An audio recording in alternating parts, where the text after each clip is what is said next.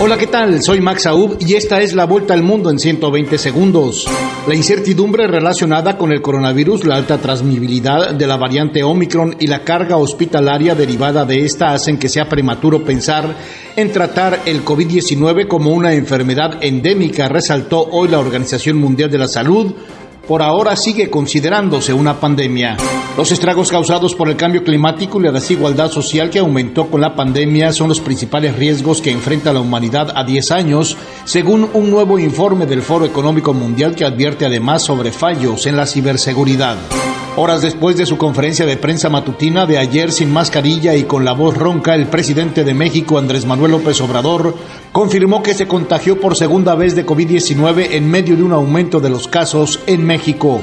El presidente de Nicaragua, Daniel Ortega, tomó posesión para un nuevo mandato de cinco años, el cuarto de forma consecutiva y el segundo junto a su esposa y vicepresidenta Rosario Murillo, en una jornada marcada por el anuncio de nuevas sanciones de Estados Unidos y la Unión Europea.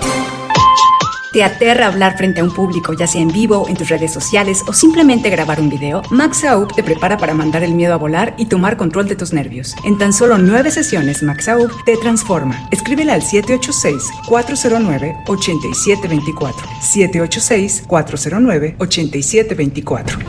Corea del Norte lanzó hoy su segundo misil en una semana y reafirmó el mensaje de Año Nuevo de su líder Kim Jong-un sobre la necesidad de reforzar las defensas nacionales sin mostrar intención de retomar a corto plazo el estancado diálogo sobre desnuclearización.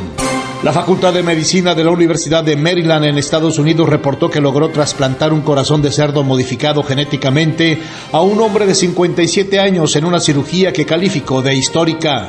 Esta fue la vuelta al mundo en 120 segundos.